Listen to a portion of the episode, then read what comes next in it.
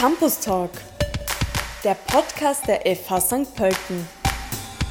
Wissen, was morgen zählt. Wie kann man Fake News automatisch erkennen? Fake News sind lästig. Sogar Expertinnen und Experten brauchen viel Zeit und Know-how, um zu erkennen, ob Nachrichten wahr oder falsch sind. Ein Fake News Detector, programmiert aus Elementen der Artificial Intelligence und des Machine Learning, soll Abhilfe schaffen. Armin Kirchknopf, Junior Researcher an der Fachhochschule St. Pölten, hat eine Methode zur Fake News Detection in seiner Diplomarbeit entwickelt. Hallo Armin. Hallo Anna. Ganz von vorn begonnen, warum sind Fake News ein Problem? Fake News sind aus mehreren Gründen ein Problem, weil man muss prinzipiell mehrere Arten davon unterscheiden.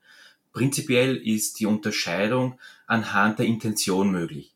Wurden Fake News mit einer Absicht, mit einer Intention produziert, hergestellt, um Schaden zu erzeugen oder einfach nur zum Spaß? Dann gibt es dort auch noch unterschiedliche Kategorien im Sinne von ähm, ist es so offensichtlicher Fake äh, oder ist es eher subtiler Fake?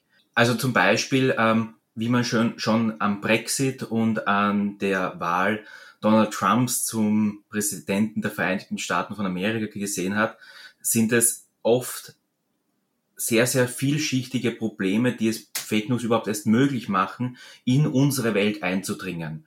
Und hierbei haben die sozialen Medien wie Facebook, Twitter, Instagram enorm zu der Geschwindigkeit von Fake News beigetragen, kann man sagen. Natürlich ist Fake News per se kein, kein neues Phänomen, es hat einen neuen Terminus bekommen.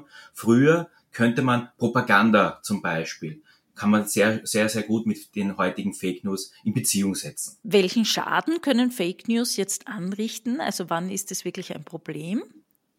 Also zum Beispiel, Fake News können ganze Leben zerstören. Fake News können aber auch, ähm, also Fake News haben die Möglichkeit, sehr, sehr viel Traffic und damit auch Werbegeld auf gewisse Seiten zu bringen oder sie können extrem schaden, wie man zum Beispiel ähm, an den Brexit-Statistiken gesehen hat, die, die offensichtlich nachweislich gefälscht worden sind und in Umlauf gebracht worden sind. Dadurch wurde es erst möglich, dass das Brexit-Votum maßgeblich von diesen Fake News beeinflusst worden ist.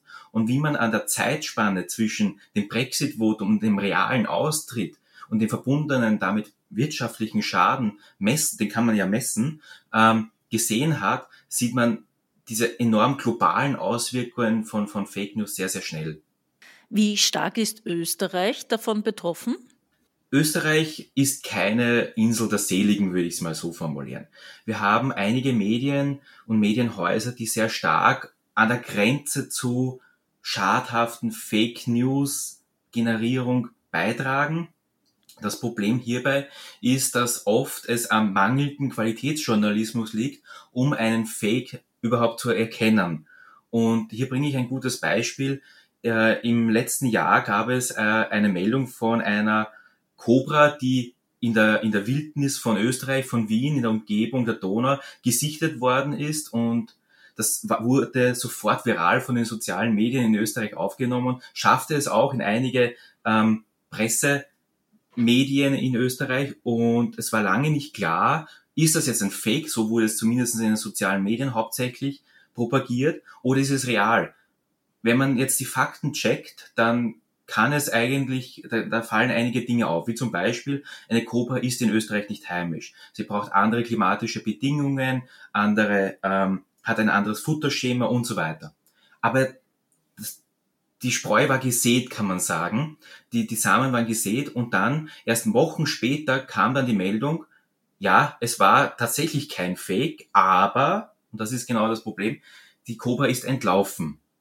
Und das ist genau das Problem. Ein Fake ist so lange ein Fake, bis das Gegenteil bewiesen worden ist. Und einen Beweis für oder gegen einen Fake zu finden, ist extrem, extrem schwierig. Und dabei können maschinelle Methoden und künstliche Intelligenz eben ihren Beitrag leisten. Ja, das Beispiel zeigt, glaube ich, schon sehr gut die Komplexität und ich bin gespannt, wie äh, Computer das jetzt äh, lösen sollen oder werden. Erzähl uns von deinem Projekt. Wie gehst du da an das Problem heran? meine, meine Diplomarbeit zum Thema Fake News Detection war ein, ein sehr komplexes Problem, da wir hier ein, ein vielschichtiges Problem vor uns sehen. Wir haben einerseits, ähm, um, um auf das Cobra-Beispiel zurückzukommen, wir haben ein Bild, wir haben Begleittext, äh, Cobra in, in freier Wildbahn gefunden zum Beispiel, und wir haben dann die vielen, vielen sozialen Medien, die Kommentare dazu liefern.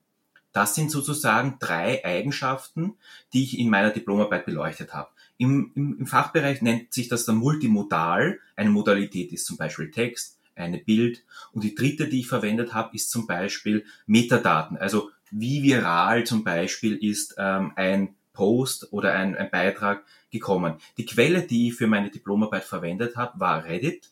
Da gibt es zum Glück einen sehr, sehr großen Datensatz, äh, ungefähr eine Million Beiträge plus äh, dazugehörigen Kommentaren und diese habe ich mit aktuellen Machine Learning Algorithmen analysiert. Kannst du für die Laien kurz mal dazwischen erklären, was ist Reddit? Das kennt vielleicht nicht jeder.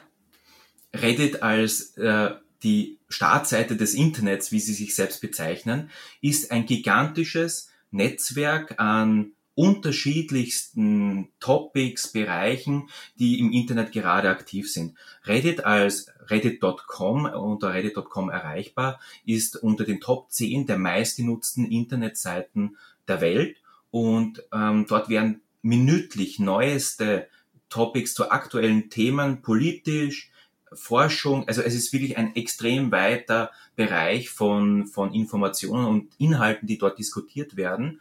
Und diese Plattform bietet eigentlich jedem, jedem Inhalt und jedem, jeder Person eigentlich Gehör. Und genau das ist auch eine der Stärken von Reddit. Durch diese große Reichweite, die die Plattform hat, sind sehr, sehr viele Nutzerinnen und Nutzer auf dieser Plattform.